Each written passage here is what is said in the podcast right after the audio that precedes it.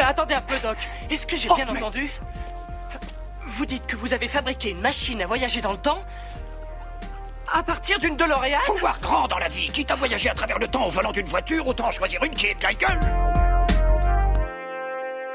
Direction l'Allemagne des années 70 pour parler d'un joueur qui a marqué son époque et le foot en général.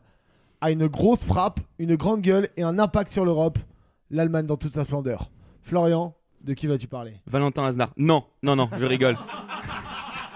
Je vais vous parler de Paul Breitner, qui est un joueur ultra emblématique de l'équipe d'Allemagne et qui n'est pas forcément le plus connu en France, qui est un joueur qui va vraiment marquer en fait son époque, euh, à la fois par sa qualité de jeu, pour sa personnalité et aussi et surtout pour son look.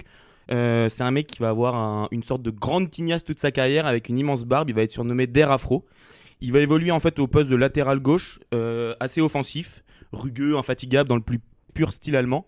Et il est aussi réputé pour sa frappe de balle euh, Kartoffel à l'allemande classique. Et ses talents de finisseur, il va quand même faire une carrière euh, tout honorable avec 131 buts en 485 matchs. Et du coup, pour revenir sur ses débuts, il débute euh, au Bayern. Exactement, il débute au Bayern, c'est un pur bavarois, il est en Bavière, il grandit en Bavière et il, débute au Bayern Munich en 1970 à seulement 19 ans. Et déjà il se fait remarquer puisque c'est une année où il déserte le service militaire, il y a des affiches de lui qui sont placardées partout dans la ville. Mais finalement il va vite s'imposer dans, dans l'effectif bavarois. Et quelques années après dans la Nationalmannschaft avec laquelle il remporte euh, l'Euro en 72 face aux soviétiques. Deux ans après, il va connaître une saison complètement folle comme de nombreux joueurs allemands, puisqu'il va remporter la première Coupe des clubs champions du Bayern, et il va ensuite remporter la Coupe, la, la coupe du Monde en Allemagne à domicile face au, au Hollo- au Hollandais de Cruyff. Et Breitner, lui, pourtant, il va connaître un mondial qui est ultra chaotique euh, en extra sportif, puisqu'il y a des conflits entre la fédération et les joueurs, et notamment avec lui. Il est au bord de quitter la sélection au début de, le- au début de la compète. Et en fait, il y a des, coéquipiers, notamment Beckenbauer, qui vont le retenir pendant toute une nuit. C'est une décision ultra fructueuse parce qu'évidemment, ils vont gagner la Coupe du Monde. Il va inscrire trois buts alors qu'il est latéral gauche, dont le penalty égalisateur euh, en finale. Et après, il se passe quoi? Pour lui Sa carrière, elle a explosé, non? Mais le problème, c'est comme tu le disais, il est très réputé pour être une grande gueule et en fait, ses convictions et son comportement avec la fédération sont les mêmes au Bayern. Euh, volontiers frondeur et provocateur, il va se heurter au, au grand cadre bavarois, notamment Beckenbauer, avec qui il va avoir une, une relation très compliquée et ça va le pousser à quitter le Bayern euh, et l'Allemagne avec fracas, puisqu'il va directement qualifier son coach, qui est pourtant une légende de Bayern, Udo Lattek, de coach ayant le moins d'autorité en Bundesliga. Il va fustiger son ancien club et c'est très marrant de nouveaux riches dont l'argent vient de l'aristocratie, en parlant du Bayern. Et il se déclare alors heureux de quitter un club où il n'a aucun ami sauf Uli Hones qui appréciera au passage. Et du coup en 74, à seulement 23 ans, il rejoint le Real Madrid de Santiago Bernabéu et c'est le moment, euh, c'est le moment où il quitte l'Allemagne. Mais du coup, il est vu comment en Allemagne Comme euh, plutôt un mec qu'on a perdu ou un lâche Enfin, dans, quel sens? Alors, il est vu comme un mec avec plein de contradictions, puisqu'il va, il va rejoindre le, Real, qui à ce moment-là est déjà euh, largement associé à Franco, qui est à la fin de sa dictature, alors qu'il se veut en grand homme de gauche et en grand euh, fan de, Mao ou de Lénine. Et, et au-delà de ça, son conflit en fait fratricide va diviser tout le peuple allemand, notamment son conflit avec Kaiser Frank, qui Kaiser Frank, comme lui, est bavarois.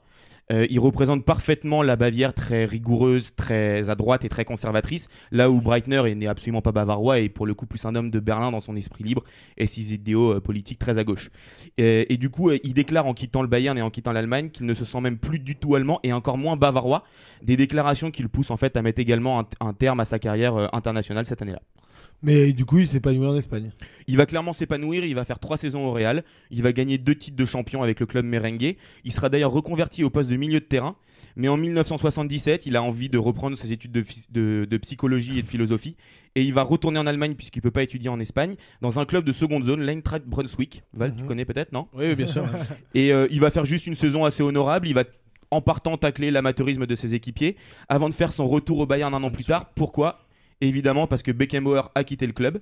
Euh, il va rapidement reprendre le brassard de l'effectif. Il va être cette fois-ci donc au milieu de terrain avec Karl-Heinz Rummenigge. Ils vont former un duo qui sera surnommé euh, le Bright Nige. Et il va faire son retour en 81 dans la sélection euh, après, plusieurs années de, disette et d'éloignement pour préparer le mondial 82 en Espagne Ce fameux mondial. ce fameux mondial. Et là, à nouveau, c'est marrant parce que les- le, mondial est marqué par des scandales. Le camp de préparation de la Mannschaft au lac de Schlouch est vite rebaptisé euh, le lac de la picole. Le Euh, lac de Schlouch, oui, je le, je le lac de bien. Schlouch, Oui, le lac de ouais. J'ai pas le, le mot de la picole en allemand, mais grosso modo, on est là. Schlouch. Et il y a un autre Il- mot il pour est bilingue, il est bilingue, il est il bilingue. est bilingue, il est bilingue. Et, et du coup, euh, il va écumer, euh, il va écumer, ils vont faire des soirées assez folles dans ce, dans ce, dans ce camp de base. Il s'envole pour, euh, pour l'Espagne, la compétition se déroule. Breitner va être très régulièrement, même avant les veilles de match, euh, aperçu dans les boîtes de nuit espagnoles, ce qui ne l'empêchera je, pas je d'avoir. le comprends en même temps. hein, les Tu- boîtes de nuit espagnoles, je les connais. Tu les connais, hein. Satané Rome. Et pourtant, ça va pas l'empêcher en fait d'avoir un niveau de jeu stratosphérique durant toute la compétition. Ils vont aller jusqu'en jusqu'en finale. On a évidemment en mémoire la demi-finale d'anthologie de Séville face à l'équipe de France qui va complètement carboniser les joueurs allemands. Mais, euh, mais pour le coup, il va quand même atteindre la finale. Il va marquer un nouveau but euh, dans le 3-1 face à l'Italie qui est perdu. Le but pour sauver, euh, pour sauver un peu l'honneur pour les Allemands. Et il mettra un terme à sa carrière en 83. Mais Breitner, en fait, il reste dans les mémoires pour sa personnalité et il est repris par beaucoup de gens et notamment même sur RMC par exemple. Pour le coup, le consultant Apollo Breitner l'a repris notamment parce qu'il partage pas mal de ses idéaux euh, politiques. Il faut savoir que c'est un joueur qui même euh, marxiste, qui même à ses 18-19 ans va volontairement euh, se, se- se prendre, se faire prendre en photo dans son salon en tant qu'admirateur de, de Mao, Lénine, Marx ou Guevara. Et en fait, à l'époque, dans les années 70, ça va évidemment diviser toute la société allemande. Les médias vont le qualifier d'intellectuel rebelle. Il faut savoir qu'il a une relation avec les médias très particulière où il va à la fois euh, osciller entre sincérité et provocation. Là où pourtant il a des contradictions assez fortes puisqu'il a un goût pour les voitures de luxe, les gros, hum, les gros cigares et, et c'est souvent lui aussi qui va aller réclamer des primes de joueurs très onéreuses. Il faut savoir qu'il est également l'égérie de certaines marques. Et par exemple, Déjà il va- à l'époque où euh, Sacré communiste. Dé- déjà Ouais. à l'époque et, et- et il va accepter de se faire raser la barbe pour 150 000 Dutch mark à l'époque pour par une compatibilité cosmétique. Donc voilà, c'est un homme plein de contradictions qui va ne jamais cesser de, de diviser le foot allemand et la société. Euh, vous imaginez bien qu'après toutes ces déclarations sur le foot en Allemagne, ça sera difficile pour lui de rester dans cet univers.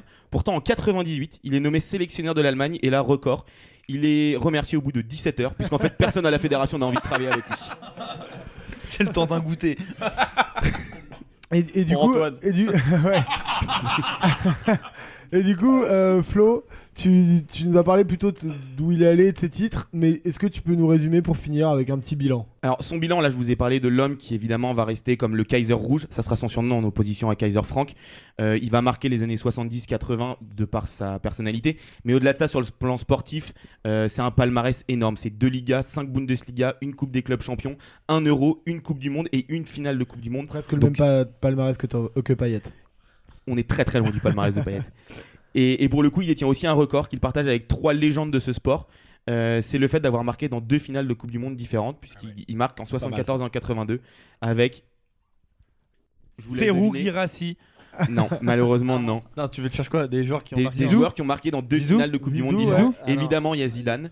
Moi, je regarde pas, j'ai la Euh, alors, réponse, donc Fer- euh, je ne non, peux pas dire. Fernando Torres, c'est deux finales d'Euro. Mais attends, il y a qui Alex, Ronaldo tu l'as Ronaldo Non, non, non, c'est beaucoup plus ancien, c'est des Brésiliens. euh, pas Pelé Ronaldo. Pelé, évidemment, et un de ses compères, Garincha Garincha Non. et Vava. Et bah, Ah, ok.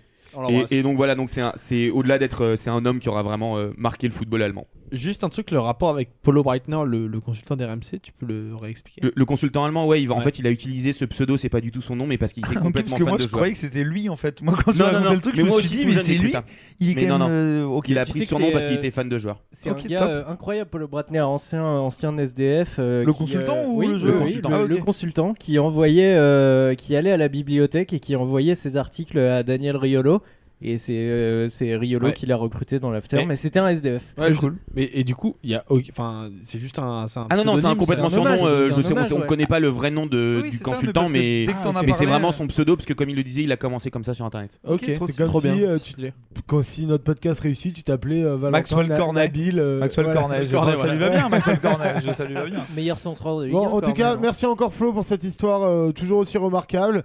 Et maintenant, comme chaque mois, de vous proposer des petits pronos souvent risqués ou décalés et d'accompagner ça avec une recommandation autour du foot.